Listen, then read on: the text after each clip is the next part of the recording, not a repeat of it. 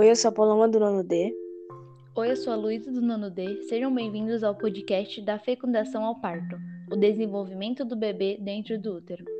Primeiro mês, a fecundação. União do óvulo e espermatozoide dando origem ao zigoto, que se instala no útero depois de passar por divisões celulares. A placenta começa a se formar, envolvendo o embrião com o líquido amniótico. Esse líquido serve para auxiliar na alimentação do embrião e o protege caso a mãe sofra uma queda. No final do primeiro mês, o embrião mede cerca de 0,5 centímetros. No segundo mês, o coração bate aproximadamente 150 vezes por minuto. Nesse período, o sistema nervoso e os aparelhos digestivos, respiratórios e circulatórios começam a se formar.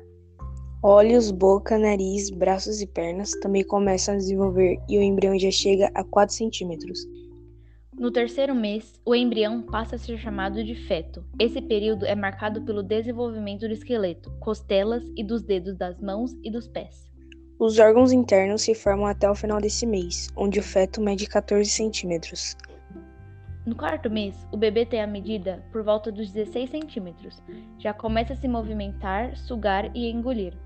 Também percebe alterações de luz e pode diferenciar gostos doces e amargos. Quinto mês. A partir desse mês, os primeiros fios de cabelo começam a crescer, assim como sobrancelhas e cílios. As trompas e o útero se formam nas meninas e os órgãos genitais dos meninos já podem serem vistos pelo ultrassom. O bebê tem cerca de 25 centímetros e já pode fazer movimentos como chupar o dedo e franzir a testa. Sexto mês. O bebê já tem 2 centímetros e pode reconhecer sons externos, principalmente a voz da mãe. As sobrancelhas e lábios ficam visíveis. Nas pontas dos dedos apresentam sulcos que virarão as impressões digitais. No sétimo mês, o bebê mede entre 35 e 42 centímetros. Ele já boceja, dorme, abre os olhos e se movimenta dentro do útero.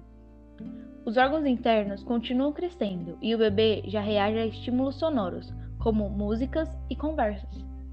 Oitavo mês. A partir desse período, o bebê já começa a se preparar para a posição do parto, de cabeça para baixo para ajudar a manter a temperatura do bebê depois do nascimento, e o bebê já mede entre 40 a 45 centímetros. Uma camada de gordura se forma sobre sua pele. Os pulmões estão quase prontos e os ossos estão mais resistentes.